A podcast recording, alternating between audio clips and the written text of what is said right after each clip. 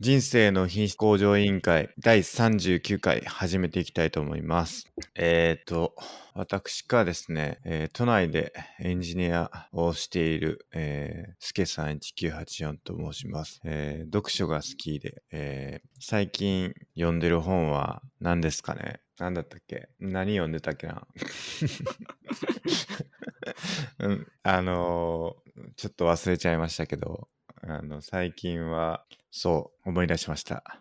ちょっと思い出したんですけど、タイトルが怪しいな。はい、最近読んでる本はですね、君たちはどう生きるのかというのを読んでまして、えーやっぱりこう、どうやって生きていけたらいいのか、人生の意味は何なのかってことを、まあ、すごく興味があるので、まあ、それに関連した本を結構読んだりします。で、まあ、一番良いなと思う本は、1日外出6班長となってます。まあ、あとは、えーと新しいことを始めるのが好きで、なかなか継続しないという性質を持っております。よろしくお願いします。はい、えー私は D ・マゴットと言います。哲学が大好きで、えー大学も哲学で学位取りました。あと、格闘技は大好きで、えーグラップリングっていう、えー寝技格闘技やってます。あと、ゲームが好きで、最近はリーグ・オブ・レジェンズとかよく友達とやってます。あと、自称大学受験コンサルタントなんですけど、お仕事がまだ一件も来てないので、 待ってます。あとは最近ノートを頑張ってやってます。でも最近記事が入ってないんで、頑張って書かないとなと思いつつ書いてません。以上です。はい。はい。というですね、二人でえーやっているポッドキャストになってまして、まあタイトルにあるようにですね、人生をどうすればえー豊かにできるかということを、まあ、話し合っていくポッドキャストになってますんで、まあ最後まで聞いていただければ、えー良いのかなと思います。まあ、結構もう39回も続いて、まあ全部聞いたら大変なんで、あの、タイトル見て気になったやつとか、あとはあの公式サイトがあって、scrapbox.io スラッシュ IQOL というのが公式サイトになってるので、まあ、そちら見てもらって、まあなんか気になるものがあったら、えー見てもらえればな、あ聞いてもらえればなと思います。で、えーっと、ツイッターもやってまして、ツイッターが IQOL2019 という、えーアカウントでやってますので、そちらもえーよければフォローしてください。で、えーっと、お便り、ご意見、ご感想などをですね、えー、シャープ i q o l というハッシュタグをつけてツイートしていただければ、あまあ、そちらについて、えー話し合うということもやってますので、よければ、あの、まあ、気になることとかあれば、つぶやいていただければ、えーあの、このラジオの中で、えー取り上げさせていただければと思います。以上ですかね。はい。はい。じゃあ、お便りの方、やっていきますか。はい。はい。じゃあ、1通目いきますか。はい。じゃあ、お願いします。これはちょちょっと続けていきますかね。はい。えー、3体まだ読んでないんでネタバレやめてください。でも SF は好きです。科学技術が人々の人生の品質を向上するのか、はたまたテク通学アプローチが本命なのか、バックスペース FM の方々は星を継ぐものをご存知なく、時代の流れを痛感しました。えーいうお便りをいただきました。はい。ありがとうございます。ありがとうございます。あのーやっぱネタバレ問題は難しいですよね。完全にネタバレをあるな。防いで生きるっていうのはだいぶ難しいっていうか、あの、ちょっと前にアベンジャーズエンドゲームが、あの、5月くらいに公開されましたけど、僕すごいアベンジャーズ大好きで、あの、アベンジャーズのマーベルの映画全部見てるんですけど、でどうしてもネタバレ一切見たくないんで、もうその公開初日の日はもうネットを立ちましたからね、私。ツイッター見ないみたいな。 はい。ネットも見ないみたいな感じで生活してたんで、だいぶこの情報化社会においてネタバレを完全に防ぐっていうのは、なかなか難しいよなって思いました。いや、そうですよね。もう早くやってしまうにしかないですよね。もうネタバレ気になるやつはもう初日とかはい。やっちゃうしかないというかね。これもまたネタバレになっちゃうんですけど、班長に、班長にもありましたね、ありましたっけえーネタバレをどうやって避けるかっていう回がありましたね。あーってような気がするかも。あの、カメラを、カメラを止めるなを班長が見に行きたいってなるってやつです。それ結構何巻くらいですか最初の方ですか5巻かなんかやった気がしますね。ちょっと待ってください。調べますちょ。っと僕も Kindle で見よまあ、班長のネタバレはいいですかね。僕、バイブルって言ってるし。あの、班長のネタバレがどうしても気になるっていう方がいたら、あの、読んどいてください、全部。班長はネタバレするっていうことに、このポッドキャストではなってるんで、ちょっと班長だけは、ちょっと呼んでください、本当に。今から班長の話するんで、もしどうしても聞きたくないって人は、20分ぐらいちょっと先に飛ばしてもらってからですかね。あと、最近、ポッドキャストの目次書いてるんで、あ、そうですね。確かに。それ見て飛ばしていただけると。確かに確かに。うーん、なんかね、これ、あれやな、班長って目次見ても何の回か全くわかんないですね。班長全部2文字っすね。そうそうそう。題名が。などんこだだどこだどれやろうな ?4 巻ぐらいかな最新巻かもしれないな、ひょっとしたら。最新ってことは6巻。 6巻かなまあ普通に検索した方がいいかもしれんない。確かに。えー、4巻ですね。題名なんてやつですか。えーっと、題名わからんな。ちょっと待ってください。63ちゃうかも、木、木言ちゃうかなこれ。木言って読むのかな木言目言かな。63ページ。違うな。これ違うわ。これじゃない わ。どれや、どれや。あいや、違うな。いや、ちょっと待って、わからんぞ、これ。どれや。38話って書いてるな。 38なら4巻じゃないですね。あ、違う。あ、じゃあ、あれか。第5巻か。やっぱ5り。巻の都内っていう話。都内いや、でもなんか、読んでると違うな違いますよ、これ。違うな。38話じゃないな。あった。39はですね、戦場ってやつですね、多分。 これか。あ、これだな。地下ネタバレうん、これ合です。戦これみでたすいはな。い、 そうそうそう。小田切とね。まあそういうことで、まあネタバレはね、大変なんですけど、3体に関しては、ほとんどネタバレしてないという自負を持ってるんですけど、どうですかね。うーん。あらすじとネタバレの境目ですよね、多分。うん。てか、ほとんど何も喋ってないと思うんですよね。なんで、きっと大丈夫だと信じてるんですけど、この方は SF が好きなんですね、どうやら。そうっすね、SF 僕全然読まないっす。うん。前回かな前々回か言ってましたね。小説読まない。そうなんですよ。まあ、ぜひ読んでほしいっていう話ですけど、スケさんは SF 好きなんですか SF っていうよりかはミステリーが好きですね。ほあの、そう。やっぱり殺人事件が起きるやつが好きかもしれない。うコナン。うん、コナンも好きですけど、コナンはほとんど見ないですけど、あのーそうっすね。トリックがやっぱあるのが好きなんですよね。呪術トリックとか、やっぱそういうの好きですね。それこそほんまにネタバレしたらあかんやつだと思いますけど、はい。あの、すちょっと進捗の方で言おうと思ってましたけど、最近、7回死んだ男っていう SF とミステリーが混ざったような本を読んだんですけど、多分、設定ぐらいは多分言っても何の問題がないと思うんで、言うと、なんか主人公が、その、なんて言うんですか、あの、なんだっけ、ちょっと待って、忘れちゃった。あの、時を繰り返す能力を持ってるんですよ。時をかける少女みたいな感じで同じ日にちを何回も何回も繰り返すことができるっていう能力を持ってて それも班長でありましたね。ありましたね。でまあそうっすよねエンドレスエイトみたいなのが多分あの春日や春日でしたっけとかでちょっと話題になってましたけどまあそれみたいな感じで同じ日を何度も繰り返してであの殺人事件を何とか止めるっていう、まあ、ミステリーなんですよねだからそのなんでその人が殺されてるんかとかどうやって殺されてるんかとかっていうのをその主人公が推理しながらこうなんとか助けようみたいなそういううんまあ設定の小説でこれ結構面白かったですねおうん。SF、SF ではないですけどね。まあ、なんかちょっと SF っぽいミステリーというか。で、まあ、星を継ぐものってなんか聞いたことあって、僕読んだことないんですけど、なんかね、有名ですよね。有名な知知らないですかよね、多分。僕知らいなや、い。結構有名なんですよ。え有名なんですけど、僕は読んだことないから何とも言えないんですけど、ー、はい。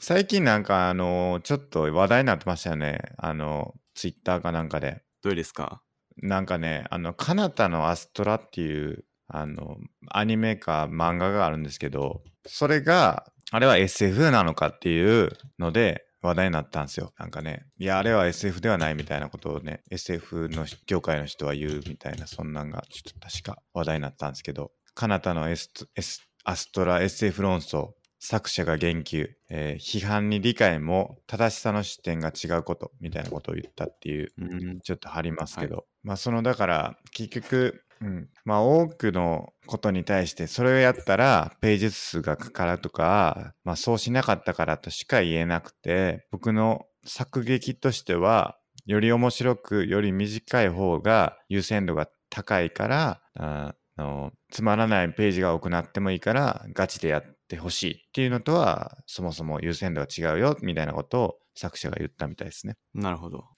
だから結構そのご都合主義みたいなのが多いっていう批判があったんじゃないですかね、多分。僕もこのアニメとか作品を読んでないから何とも言えないんですけど、なんかそういうカナタのアストラは SF としてどうなんだ論議みたいなのが結構あったみたいですね。ほうん。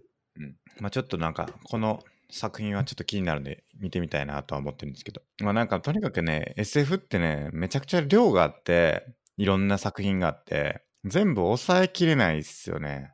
そうっすね。 うん、しかも量が多いし、はい。あの分量もが多いし、い一つの作品が。だから、なかなかね、消費しきれないんですけど、そうっすね。うん、スター・ウォーズとかも SF っすよね。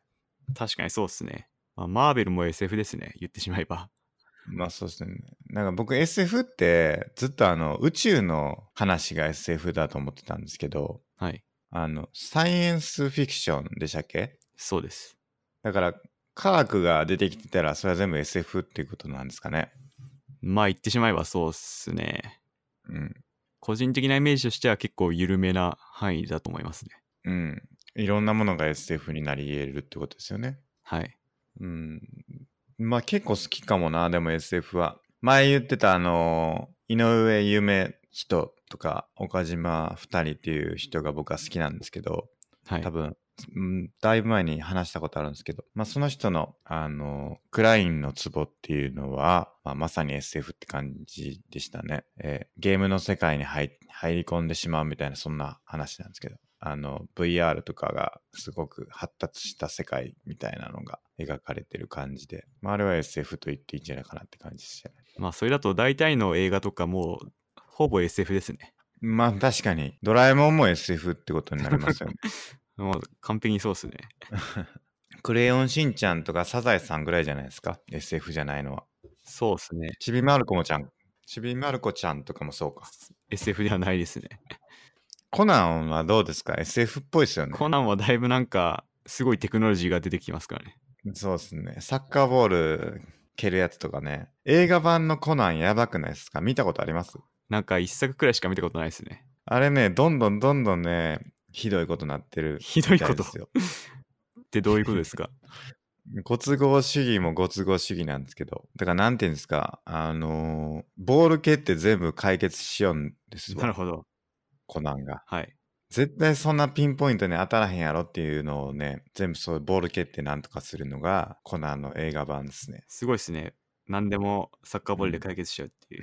そうそうそう。あとはあの、ランがすごい強いっていうね。ええやっぱ格闘技と SF は世界を救うってことですよそうねっ。すね。 そうなりますね。まあ、そんなこと。まあだから、科学技術が人生の品質を向上するか、哲学なのかみたいなこと書いてますけど、書かれてますけど、これはどうですか科学技術が人々の人生の品質を向上するのか、これ答えは完全にノーだと思いますね。あ、そうですか。一切向上してないと思いますよ。科学技術で。人々の人生の品質は。本当ですかと思いますね。だって、それは、その心は。だって我々すごい苦しんでるじゃないですか。 現代の我々 が。いろいろあ大ーまあ変だでなもとそれって、単純にその、比較ができないっていうだけの話じゃないんですかね。うん、まあそれもあるかもしれないですね。だからその、めっちゃ昔に自分がもし住んでたら、そこと比べたら、科学技術のおかげで、あー人生良くなったなって思えるかもしれないですよね。うん。だからそれができないから自分の生まれた時代との比較になるでも最近とかもう10年とかで一気に科学技術が進歩するからその差分を感じることはあるかまあありますけど、かといって、それが直接人生の品質向上になってるかっていうと、僕はだいぶ疑わしいと思いますね。あそうですかあのなんかよくテレビであの発展途上国の子供とか生活とか流れてますけどなんかすごい幸せそうに生きてるんでなんかそれと我々比べたらなんか毎日我々日本のなんか我々が毎日大変そうに生きてて別に科学技術が直接品質向上してるわけじゃないんじゃないかなって僕はずっと思ってましたね。なるほど。なんか幸福度ランキングみたいなのありましたよね。あブータあ、ンはでいしたはっい、け、ブータンが1位。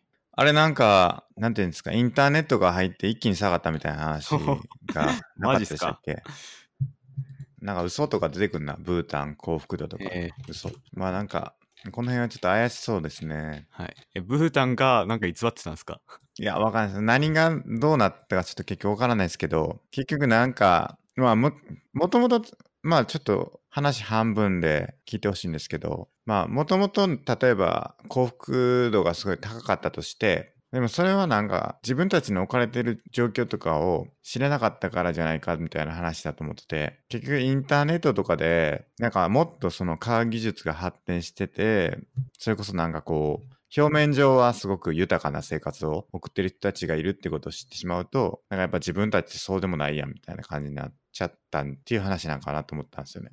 んつまり、いやつまりその知らなかったから、ああ、はいはい。すごくなんか幸せに生きてたんだけど、い知っちゃってそれを求めてしまう。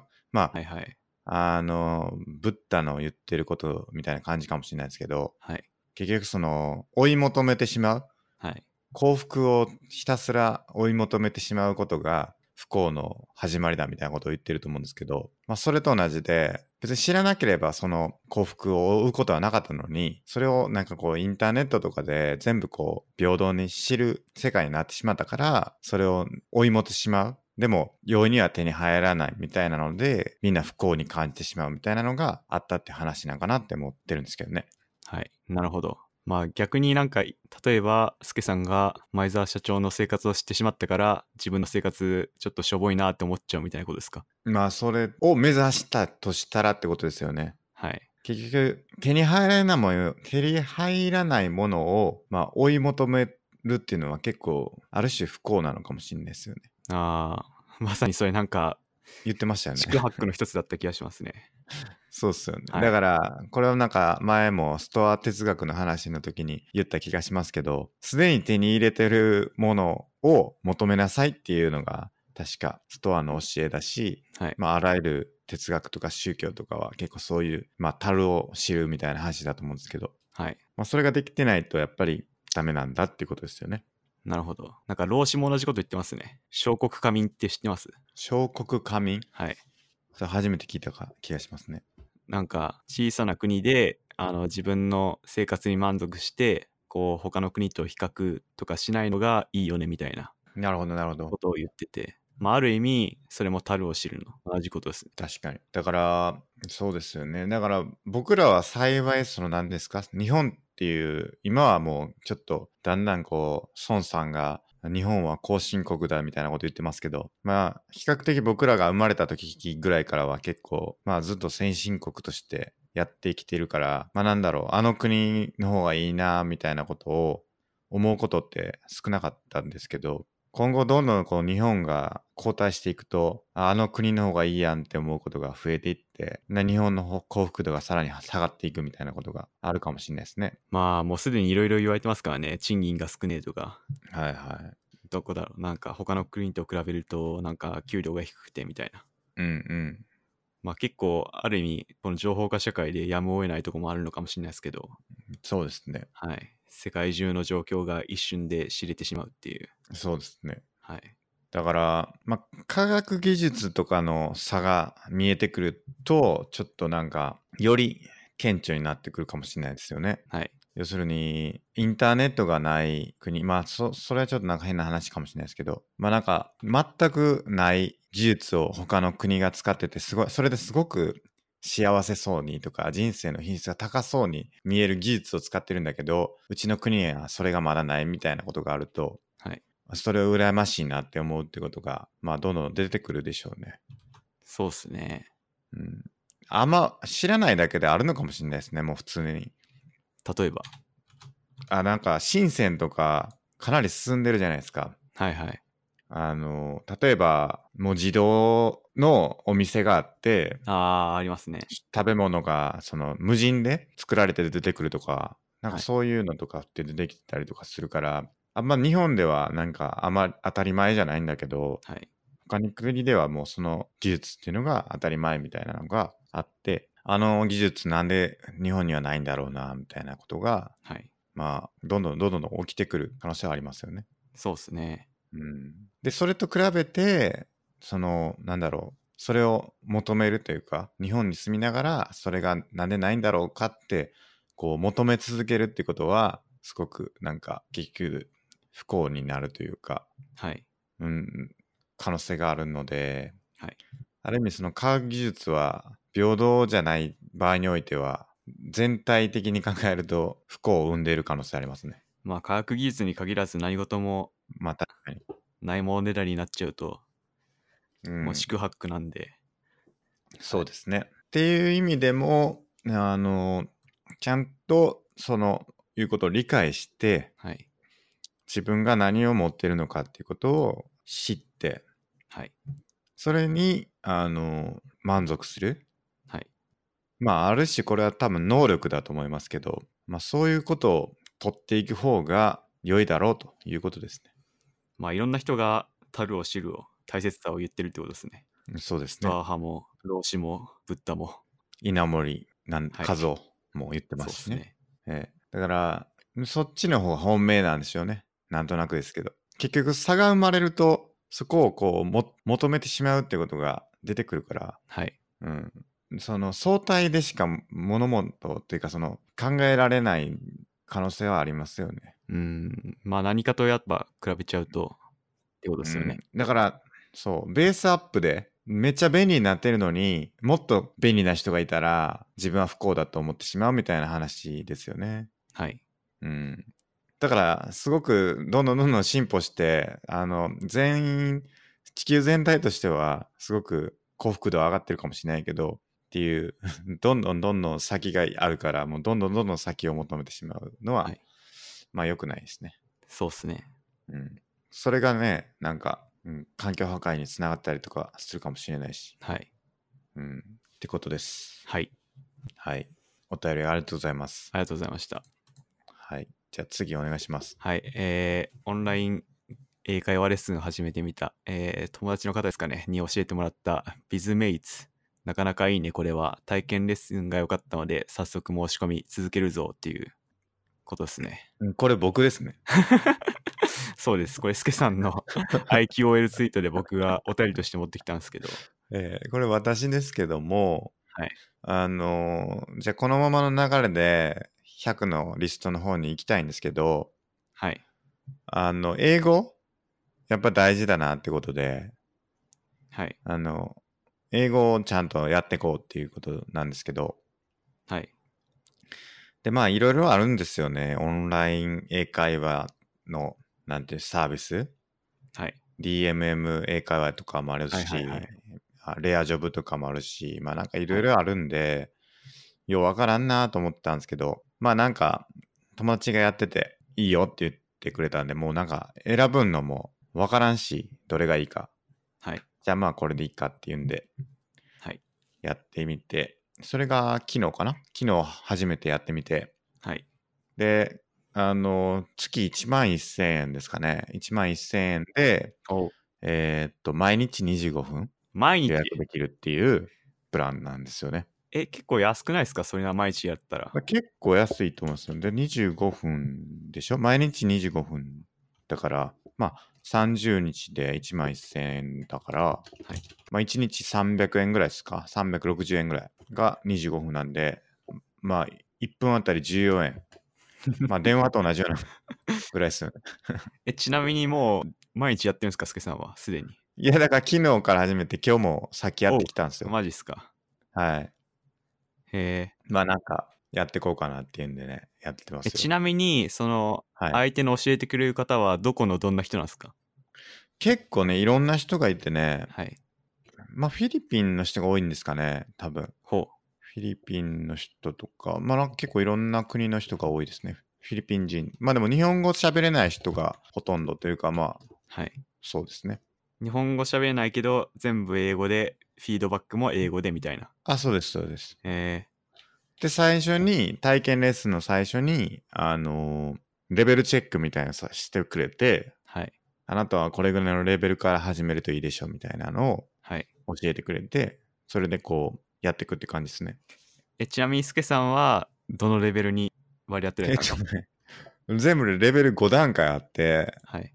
レベル1からレベル5。はい。で僕はレベル1の、はい。で、そのランクがそのさらに中にあって、はい。ランクが5個だから全部で25段階のレベルがあるんですけど、はい下から3番目っつって下から3番目。相当初心者ですね、これ。いやでも言ってたんですけど、これは本当か嘘かわかんないんですけど、はい。あの90%の人があのレベル1か2だとほう。言ってましたね。だから大体下から5番目ぐらいまでの5番目から10番目ぐらいのあのところに、ん違う、そうか、うんぐらいのところに90%の人がいるって言ってました。なるほど。うん。だからまあ僕はネイティブじゃないし、ちょっとずつ進めようって感じですね。ちなみに、え、どんなことをやってるんですか今は、はいなんかね、いろんなのあるんですけど、今の教材は、なんかジョブインタビューはい。の教材で、はい。あの、なんかレジュメを作って、はい。で、それを説明しなさいみたいな感じのやつで、はい。で、こう、受け、受け答えするみたいなやつを今日やりましたね。え昨日は名刺交換のやり方をー、はい。説明しなさいって言われて、はい。で、僕はなんかこう、ステップ、ステップで説、ステップバイステップで説明してたんですけど、はい。あの、それじゃ良くないって言われて、はい。あの、ちゃんと、その、し日本の文化を知らない外国人が、なんで名刺交換っていうものが存在するのかっていうことを、ちゃんと説明しなさいって言われ て、あ、そっからなんや、みたいな。まあ大体その、説明しろって言われると、はいその、やり方というか、手順、あの、名刺を両手で持って、あの、挨拶、自分の名前言いながら、名刺を相手に渡して、で、受け取ったら、机の上に置いときなさいみたいなことだけをはい。言うんだけれども、そうじゃなくて、な、なんでそれが大事なイベントなのかっていうことを、ちゃんと説明しないといけないって言われて、それ 正えら直い、え英語とあんま関係ない ですよね。 そうそうそう。結構ね、英語でなくても結構難しいなっていうのがはい。あって、はい。かなり難しいんですね。ほーん。だからそのビズメイツっていうサービスだから、結局そのビジネス英会話なんですよね。はい。だからそのビジネスの場面でどうやって英語を使うかっていうテーマがすごく多いですね。うーん。そうなんか、え英語の勉強っていうなんか別の 次元がちょっと入ってきてる気がするんですけど。そうですね、そうです。ななんでまああの、面白いですね、割と。なるほど。うん、おすすめ。え、その、あの、外国の方とは、あの、うんボイスチャットですかそれともなんかビデオ付きですかスカイプで、あの、昨日は僕の画面なしでやってたんですけど、はい。なんかやっぱ身振り手振りつけたいんで、はい。あの、ビデオにしました。おう。で、相手もビデオついてますね。えー、なるほど。毎日25分か。うん、やっていこうと思ってね。はい。明日はね、あの、ちょっと夜予定上がるんで、はい。なんと朝、朝。朝会社行く前に予約入れて、なるほど。えーそれやってから出社しようと思ってます。えー、ポッドキャストでも英語のコーナー作りますか 需要あるかな僕と英語で喋る。なんかやってもいいかもしれないですね。でもみんなわか明ん日ない。から使えるフレーズ。あとか言あっー、いいっすね。そのすけさんが、そ の1週間で学んだ、これ一番いい学んよねだ。英語。はい。なんかね、僕の場合はね、すごくね、あの、短文短文っていうか、あの、す単語だけ言うと。はい。だから、あなたは何やってるのって聞かれたら、はい。あの、エンジニアとか言って、はい。 あの、言っそれいちいゃんうんじゃでなすいけですかど、。ちゃんと文で言いなさいって言われましたね、すごく。えーまあなんか英語を喋ると、なんか最初喋れなくて、なんかうん少し喋ってるとエンジンかかってきますね。ある。ですよね。そう、毎日やってると、はいなんかこう、出てくるようになるんですよね、意外に。なんか僕もいきなり外国人の英語を喋らされたら最初イエスしか言えないですけど、はちょっい。とずつエンジンかかってきて、そうそなんう。か喋れるようになってくるみたいな。ありますね。あるあるか。うん、だから、ね、これ継続することが大事なんかなと思ってますけどね。ですね。間違いないです。うん。だからちょっとやっていこうと思ってます。え、これちなみに本当毎日できるんですかなんか予約が取れませんでしたとかはもうないんですかいや、もう全然余裕っすね。えーめちゃ先生いっぱいいて、全然余裕っすよ。え、その先生も選べるんですか先生選べるんですけど、はい。僕はなんかランダムにしてます、適当に。あ、そうなんですね。なんかね、初学者は、あの、先生一緒の方がいいらしいです。ああ、固定の。そうですね。はい結局、その、まあ、相手も自分のこと知ってるし、えっ、と、その、なんですか、聞き取りやすさとか、はいじゃあやっぱ喋り方も先生によっていろいろ違うから、なんか、慣れてくるというかね、同じ先生やったら。はい。なんですけど、僕はまあ、ちょっと、ベテランぶって、ベテランぶって。下から3番目ですけど、はい。あの、先生変えてますね、毎回。なるほど。まだ2回ですけど、先生の当たりええ外れは感じてるんですかいや、全然、あの、良かったですよ、2回とも。ああ、どれも。うん。なんかね、聞き取りはいけんですよね、はいはい。リスニングは。はい。相手が何言ってるかは分かるんですけど、はい。こう言いたいことを喋るのが難しいですね。はい。わかります。うん、うんだから、語彙力とか、まはあ、いそういうのをちゃんと上げていかないと難しいですね。すけさん、読み書きは普通にできますもんね。うんまあそうですね、書きもまあ時間ちょっと使いながらできますけど、は話すのが難しいですね。ああ、あるあるですね。うん。うん、だから、E メールとかは多分いけるんですよね。多分そのちょっと時間かかるけど。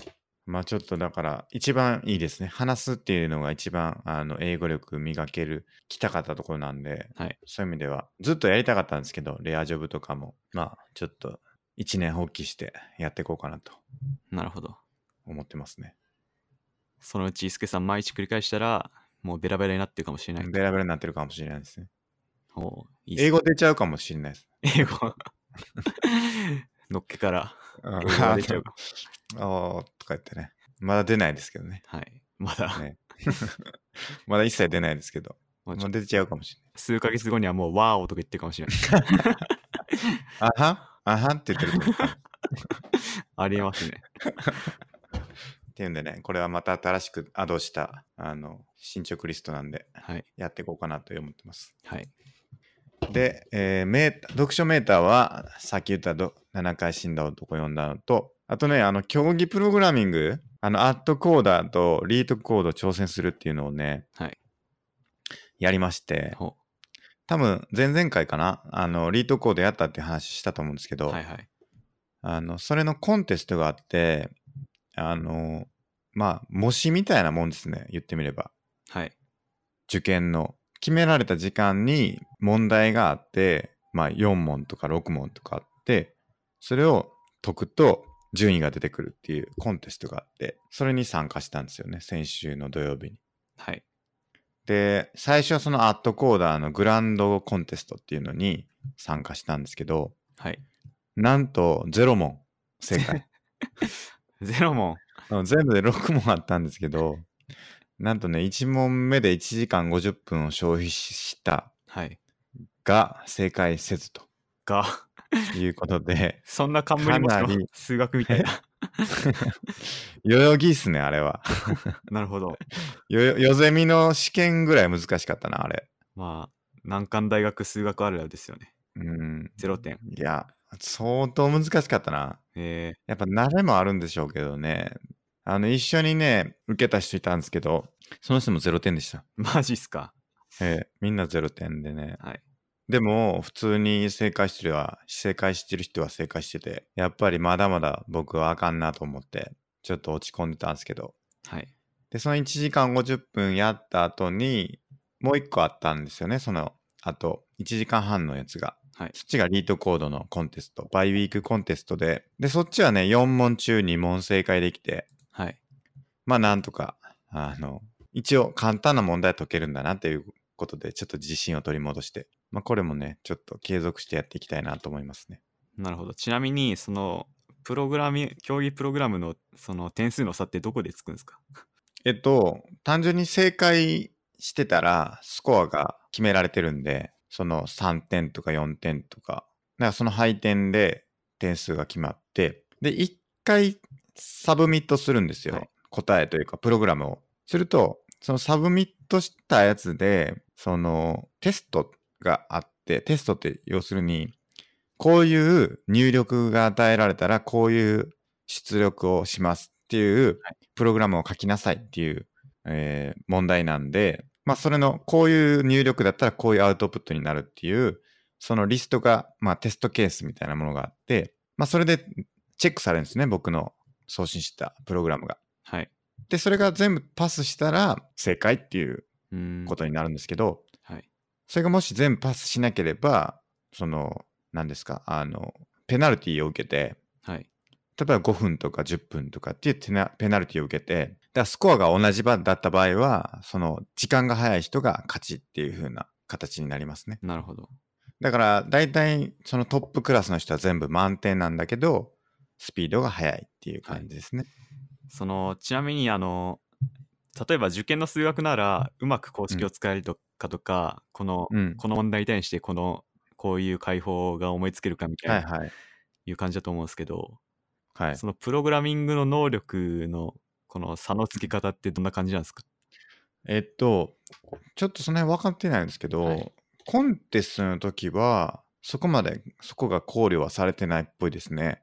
あの、まあ、エレガントの解放な方がいいとか、そういうのはあんまなくて、えっと、アットコーダーの方は制限時間があるんですよ。その、プログラムの制限時間。結局2秒以内に全部たどり着かないと、あの、プログラムが2秒以内に終わらなければ、それはダメですよみたいな制限時間があって、はいだからそのいい回答をするとめちゃくちゃ早いわけですね、は効率のいいプログラムなんで、はい例えば20ミリセック20ミリセカンドで終わるものが、まあ、効率悪い書き方してると2秒以上かかっちゃうみたいなのがあってそれでこうパスできないっていうのがあるので、まあ、ある意味それがあのまあいい解放できてるかどうかの基準になる感じですね。はいで、コンテストじゃないときは、その同じ問題を同じ言語で書いた人たちが、どれぐらいのパフォーマンスを発揮してるか。結局、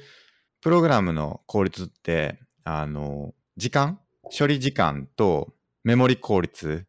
はいはい。あの、計算してる途中に何か別の領域にスタあのストックしておく。まあだからメモしとくみたいなイメージだと思ったらいいんですけど、はい。まあ、ノートにこうちょっと保管しておいて、で、それをまた使うみたいなことやると、ノートのページ数が要求されると思うんですけど、まあ、それがメモリの効率ですね。できるだけそのノートを使わない方が効率がいいので、まあ、その時間とあのメモリ効率っていうもので、まあ、パフォーマンスは測られて、それがこうランキング、グラフみたいな形になってて、はいあなたは全体の何パーセントぐらいの場所にいますよみたいなことがあの出てくるんで、まあ、それで一応自分のスコアとか自分の書いたコードがいいものなのかっていうのを判断してくれるみたいなうん形になってますね。じゃあ、それは、あの、エンジニアとしての腕前と比例するんですか えっ、とねなかなかそうも言えないんですけどはい。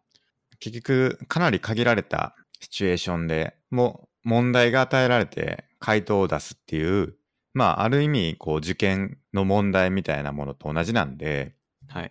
それを、じゃあどう使って、そのサービスにしたりとか、製品を作ったりとかっていうのは、まあちょっと別のスキルを要求されるので、まあ、あるに越したことはないけれども、それがあるからといって、はい。エンジニアとして優秀かっていうとまたちょっと違うみたいな、そんな感じのイメージですかね。なるほど。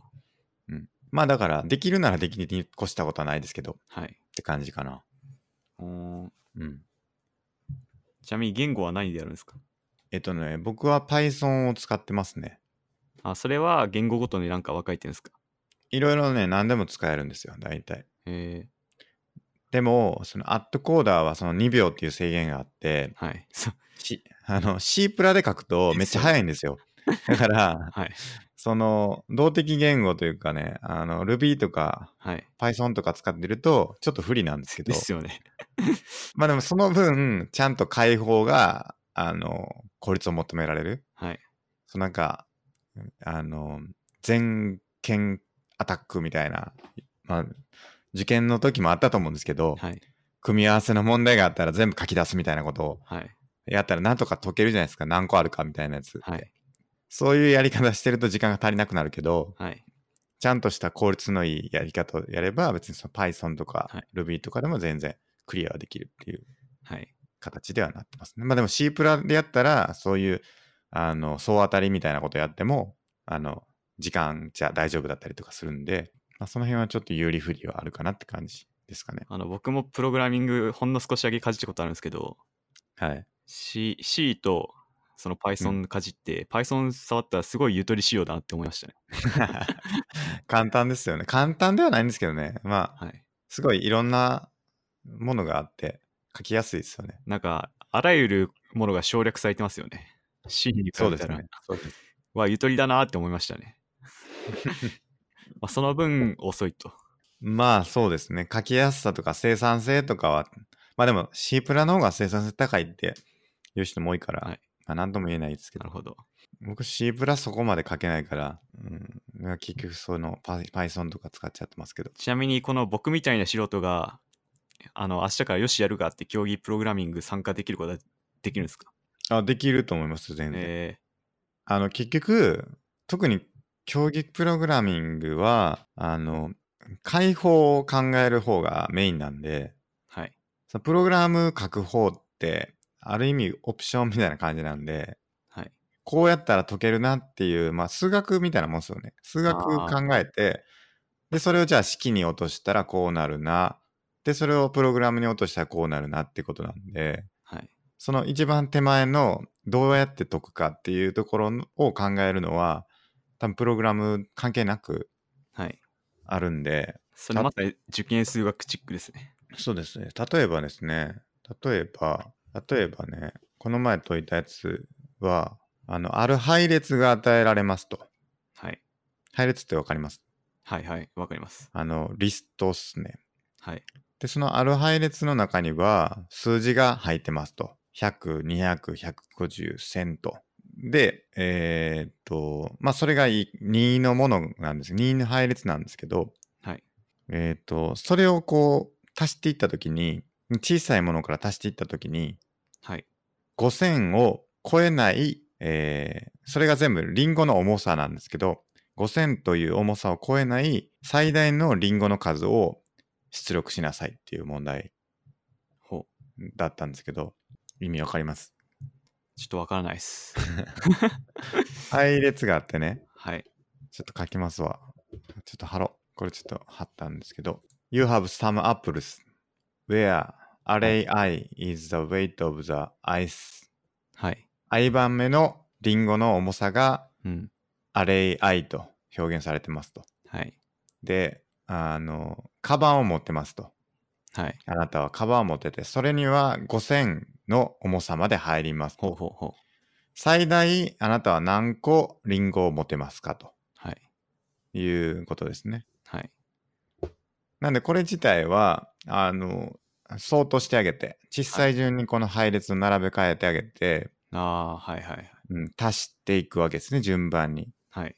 で、インデックスってその配列の添え字っていうのを足したら上げていって、はい。チェックし、足してはチェックして、足しては5000超えてるかどうかをチェックして、で、5000超えてたら、インデックスをリターンするみたいなことをやれば、あの、まあ、それが答えになるよっていうような問題なんですけど、はい。まあ、これはすごい簡単な問題ですね。まあ、で、ちょっと待ってください。これはなんかどっちかっていうと、プログラムが書ければ、書けるかどうかの問題ですけど、どんなんかいいのあるかな。例えば、この前やってたやつとか、これかな。これとかね、すごまあでもこれは、だあれだな。うん高橋くんがえー3桁のパスワードを設定しようとしています。はい。使える文字が1以上 N 以下の数字のみであるとき、はい。設定できるパスワードが全部で何種類あるか答えてください。はい。な例えばだから1以上2以下の数字であれば3桁はえっ、と何ですかあの1111112112222112212222みたいな、はいまあ要は2の3乗ですよそうねで。すね。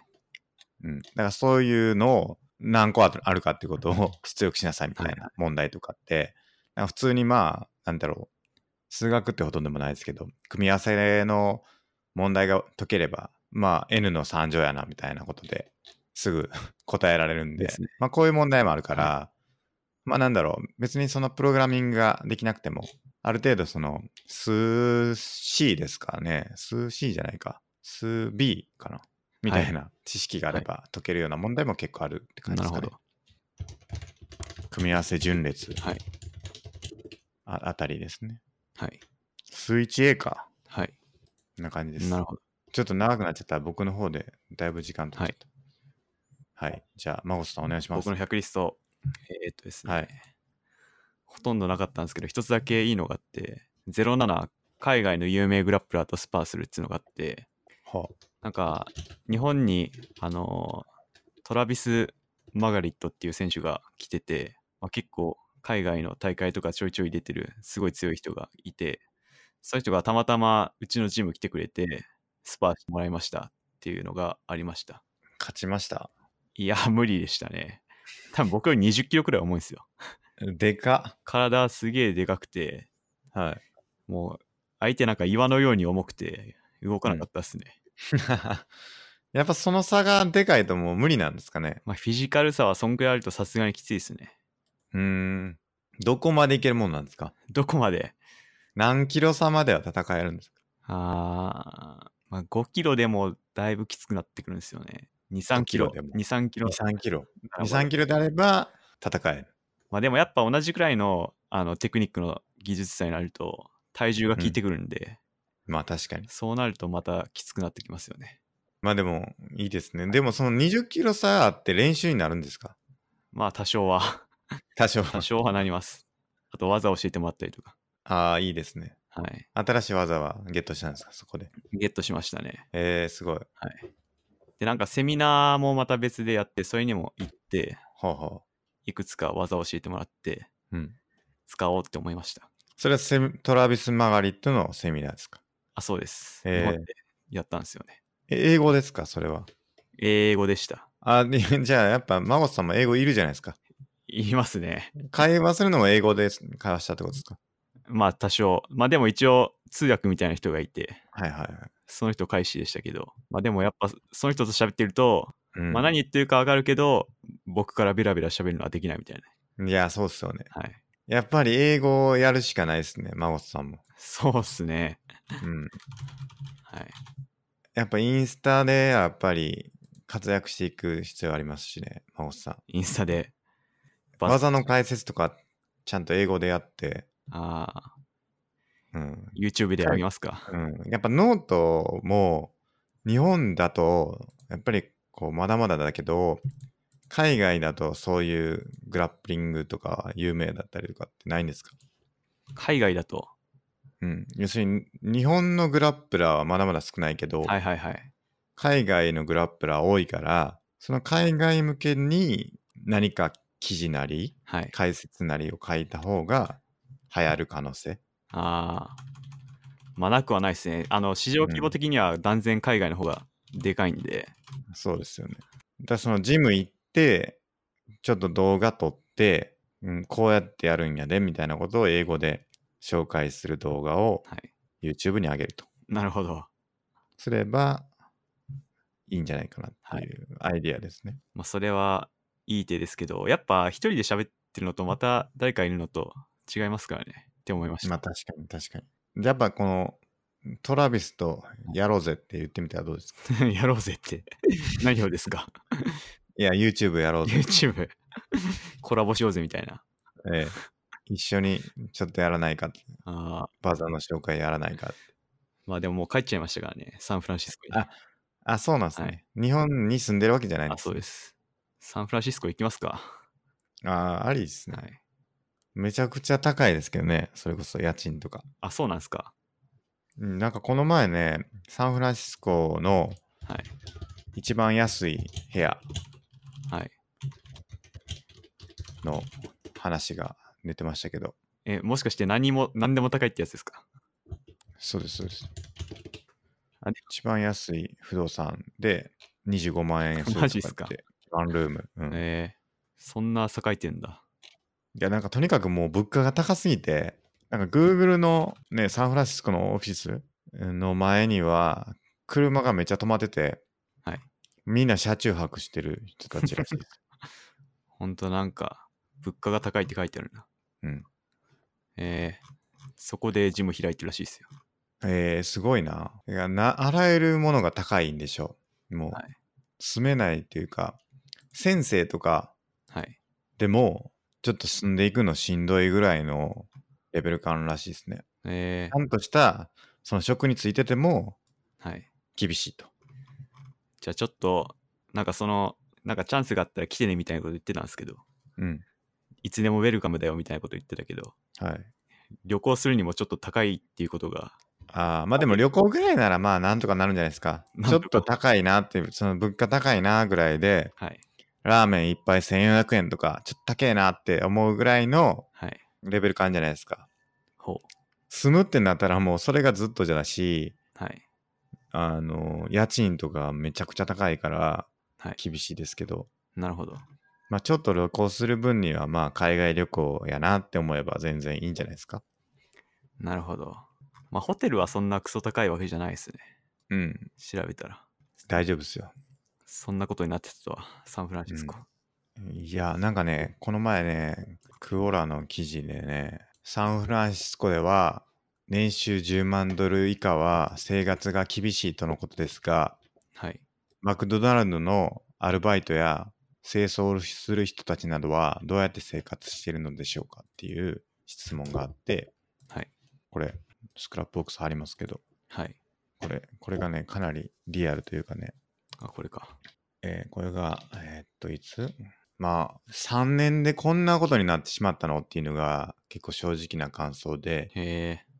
まあ、長いはしたくない街になってるなって感じでしたっていう話をしてて、ほう。まあ、車上生活者がめちゃくちゃたくさんいて、はい。で、そこそこの車に、みなりもすごい普通の人たちで、話してみると、職業もちゃんとしてて、教師とかホワイトカラーの会社員なんですけど、その人たちが車上生活をしてるらしいですね。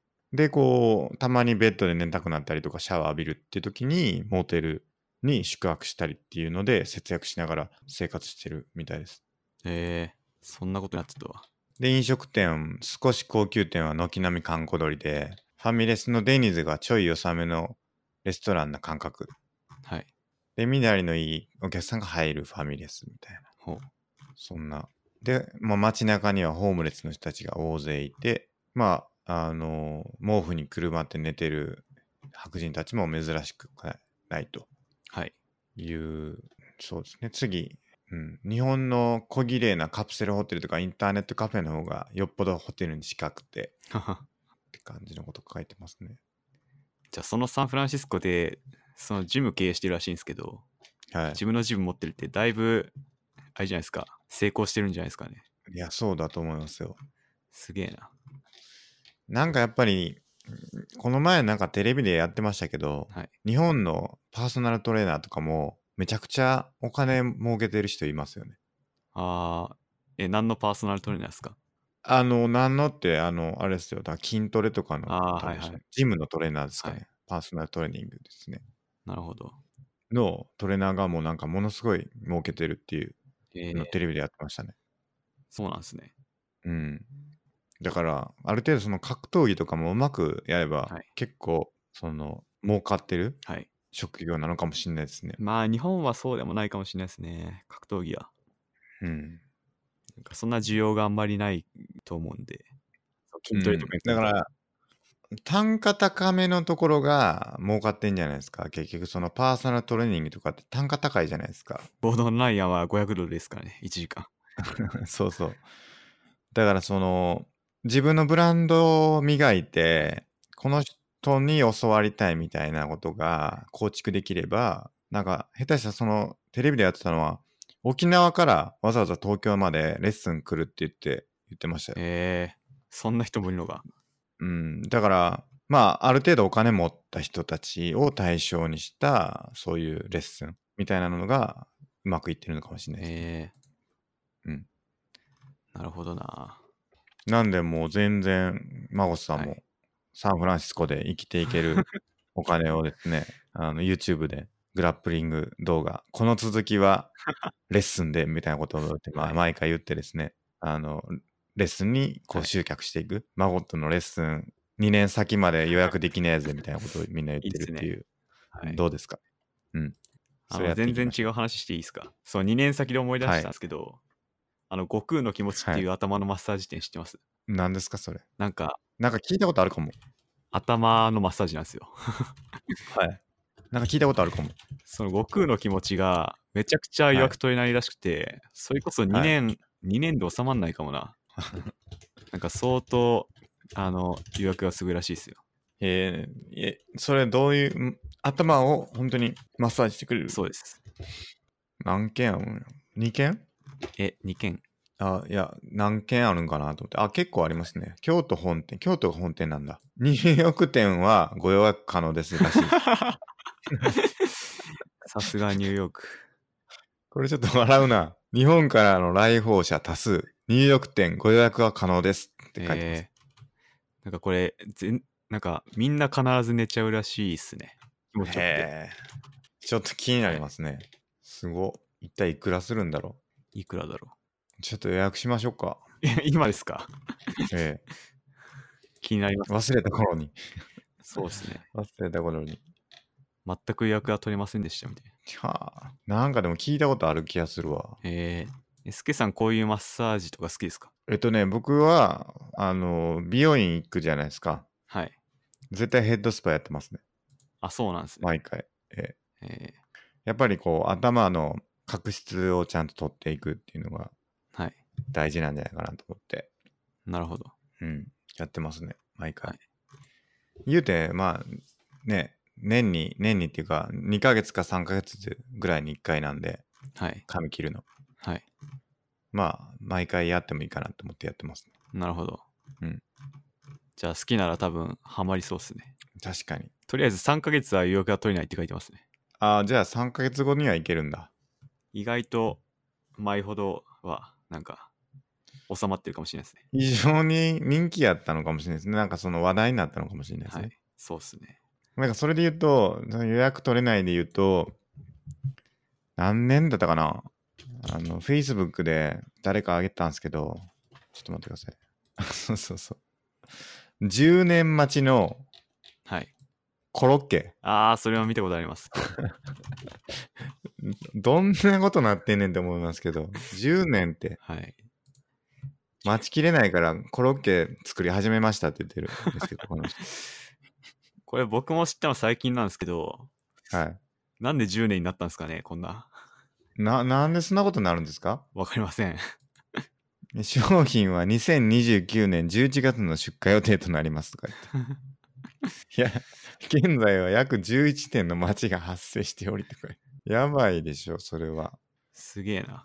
やってんのかな、そんな時期まで、コロッケの お店。い途中で閉店ってことですかえ、そうそう、や、やめましたみたいなことできないですよで ねす。ね。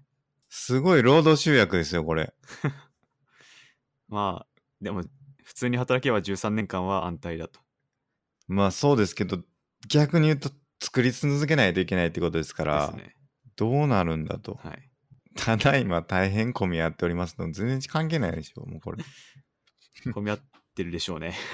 そうね11年も待たされたら、忘れてるよ、そんな予約した こと。、はいい。きなり届くんですかねいきなり開けたてが。 10年後 に。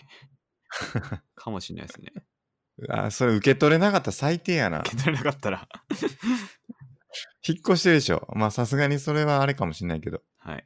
すごいな。そういうことですね。やっぱり予約を取れなくなる、お店をやるっていうのは、はい。まあ、いい面もあれば、まあどうなんだっていう面もあるというかね、はい。続けなきゃいけなくなりますから。そうっすね。うーん。10年先とか自分が何やってるかなんか全然わかんないからな。そうっすね。どこに住んでるかもわかんな いし。うーん。例えばだから僕らのポッドキャストに出たいっていう人が殺到したとして、今からやともう10年先の出演ですねみたいなことを、例えばはい言ったとしたら、ね、僕ら10年続けなあかんねやってことになりますからね。そうっすね。やっと出番来たみたいなことになるんでしょそうなりますね。う。いや、さすがにそれは保証できないな。はい。まあ、ないですけどね。そうですね。うん。まあ、3回までにしましょうか。 3回まで。 3回先まで。はい。それぐらいならね、まだ保証できるかな。抽選にしますか。さっとあしたら。そうですね確かに。あ、そういえば、抽選といえば、そろそろ、あの、味噌のね、収穫時期がお来ててですね。はい。あの、またちょっとプレゼントイベントやらないとなと思ってるんですけど、え、ミスをはもうそろそろできるってことですかできますね。もうできてると言ってもいいかもしれない。あの、第2期でしたっけ第2期、まだ見てないんですけど、はい。うん。あの、また前みたいに開けたらカビだらけってことないですかいやー、今回はね、一度も開けてないん ですよ。前はね、ちょっと気になってちょこちょこ開けてたんですけど、今回は開けてないんで、その開けてないのは味噌作り的に正解なんですかいやー、わかんないです。まあでも、どうなんやろうな。空気入らないとはい。いいのかもしれないですね。えうんちょっとわかんないですけど。ー、はい。だから一体どんなことになってるかわかんないんですけど。はい。まあ今度はあれしますか。ちょっと実況中継しますか。あの、味噌開けるときは。味噌スペシャル会。味噌を持ってきましたって言って、はい。あの、寝室に置いてあるんで、寝室に。寝室かはらい。味噌持ってきて、はい。じゃあ今から開けますねっていう、あの、実況中継。はい。えー味噌実況をやろうかなっていうふうにちょっと思いましたね、今。はい。動画の方がいいかもな、普通に。そうか。携帯でね、動画撮って、えー味噌の開封式。 あの、すけさんチャンネルに久しぶりの投稿。あのチャンネルとはちょっと分けた方がいいかもしんないな。チェロチェロチェロと来て味噌。えー一回僕自分が作ったゲームの動画上げたんですけどはいね、全く再生されな くて、やっぱり、やっぱり違う動画上げたかなって思いまし なるほど。じゃあ、味噌チャンネル作るか。た。味噌チャンネル作るか、まあ僕がまあ前から言ってるあのテクノロジーを開拓していくチャンネル、はい。プリミティブテクノロジーっていうチャンネル名でやろうかな。おういいっすね。まああるんですけどね、それはもうすでに。はい。あ、もうあるんですか ありますあります。そこに動画はまだ上がってない。いや、それはもうかなり有名なプロプあーリミティブテクノロジーっていうチャンネルがあるんですよ。他ものうすでに人の。他の人のやつが。はい。どれどれ。これ僕が好きテなク。ノロジーハウスってできた。そうそあー、これか。う。うん。はいはい。なんか見たことあんな、これ。そうそう。前多分紹介したと思います。 980万人チャンネル登録者 数。すげえな、これ。すごいですよ。これですけどね、僕がやりたいのは。これもなんか、 なんだろう。縄文時代とか弥生時代の生活みたいな そうそうこそとうにそなっう、てますね、これ。うん。これのね、僕はもうちょっと現代版をやりたくて、はい。あの、1800年ぐらいからの、あの、スタートでやりたいじですゃあ、ね、江戸時代くらいですか。今ね、ストーン、ドクターストーンも流行ってますからね。はい。あれ見てますいや、全然知らないです。名前ちらっとあれってことがあるだけで。あれはすごいね、ドクターストーンは。はいはいはい。人類が石化してしまって、ああ、前言ってたやつですね。そうです、そうです。はい。あの、ちょっとずつ開拓していくんですけど、主人公がね、うん知識ありすぎやろっていうぐらいはい。知識持ってるんですよね。えおかしい、あれは。あ漫画なんでね。 ー、まあ、これも、これの日本版、スケさんがやったら流行る可能性ありますね。これね、ほんといろんなパターンありますからね。まあ僕はコンピューターとか、それぐらいをやるのがいいかもしれないけど。はい。何でしたっけああ、そっか、味噌ね。味噌の収穫ね、うんやりますよ。楽しみ。うん。今年はね、あの、大豆をちょっと知り合いからもらって、ほあの、収穫したやつもらって、う。はい。で、米麹を作って、あの、まあ、種麹は多分もらってこないといけないけど、まあ、米蒸して、で、そこに種麹かけて、発酵させて、はい。で麹にして米麹にしてっていうのをねちょっと試してそっから味噌を作るっていうのをやりたいなと思ってるんですよね、なるほど。うん、かなりねちょっと1個グレードアップというかダウンというかどっちかわかんないですけど、 はい。あのよりこう低レイヤーに侵食していけいければなと思っててうん。でまあ塩はね買ってくるんですけど場合によっては塩も塩も作ってもいいかもしれないですね塩を作る。海水から海に行って、海に行 って、マジっすか。海汲んできて、はい。えー沸かしてね、塩を作かっしてて。それで作れんのかな作れるはずですよ。塩、多分普通に海水を沸かしたら塩になるはずですよ。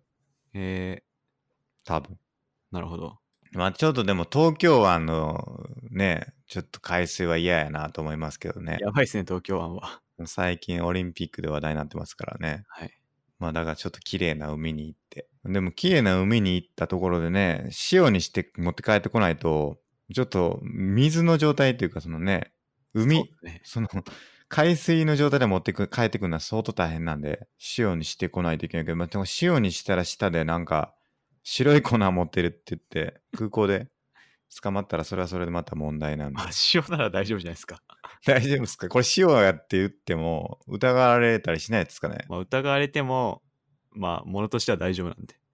わかんないです検査されて、身の潔白が検査証されて明されたら、セーフ。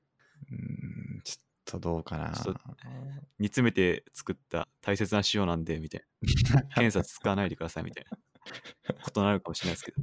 いや、そうですよ。全部募集されて終わるかもしんないね。ですね。大切な塩が、僕の。はい。まあ、送ればいいのかな普通に。作った塩。ああ、それでもいいかもしれないですね。うん。だ塩作るのも大変ってことですよ。あんな安いのに。そうですね。 1キロ200円とかそんなんですよね。多分塩って。はい。あらゆるものって、やっぱね、簡単に手に入るんだけど、むず、む、あの、なんていうんですか、あのー、いろんな手かかってるんですよね。はい。っていうことをね、やっぱり理解して生きていかないといけないと思うんですよね。はい。 っていう意味でも、やっぱそうやって手作りしてみる。その、普段、ありがたいというか、何も思わないもの、だから、あって当然だと思ってるものを、あえてこう、手作りしてみることによって、あ、こんな大変なことをして作ってくれてるものが、こんなに簡単に手に入るんだ、ありがたいことだな、というので、樽を知ることができると。なるほど。いうことでね、はいやっぱりこう普段簡単に手に入っているものを自作してみるっていうことは人生の豊かさにつながるんじゃないかということですね。じゃあ、その、プリミティブなものを知ったら、樽を知るになると。うんそうです。おそこでつながりましたね。 つながりました。今日綺麗にあの結論。結論出ましたね。はい。やっぱり樽を知るためには作ってみなさいと。はい。あなたの手に持ってるスマホ、スマホを作ってみな一さ回い。作って みと、それすごいな。えーいうことですよ。はい。うん。マウス。マウスはもうみんな使ってないか。マウス。はい。パソコン、はいはい。モニター、はい。コンセント、はい。ケーブル。はい。作れないですよ、どれも。そうですね。コンセントぐらいかな。延長ケーブル。でも延長ケーブルも作ってみるって言われたらちょっと大変やな。ちょっとなんか間違ったら爆発しそうで怖いですね。で、しかもその秋葉原とかに行ってね、部品買ってくるとかじゃないですから、はい。掘ってね、コウさんから掘鉱って。石。えーそんなことからやってたらもうね絶対無理ですよ。とはいうん。すごいですよ、だから。そうですね。やっぱそういうことに思いを馳せてね、ありがたいなとはい。思う。はいその心が大事だとはい。いうことを僕は伝えたいなと思いますね。はい。じゃあ、そろそろ今日のお時間ですか。そうですね。結論も出今日ましは進捗の、 進捗の話だけど終わっちゃったんでね。まあ、いいでしょう。そういうこともあるでしょた。う。はい。はい。ということで、本日もありがとうございました。ありがとうございました。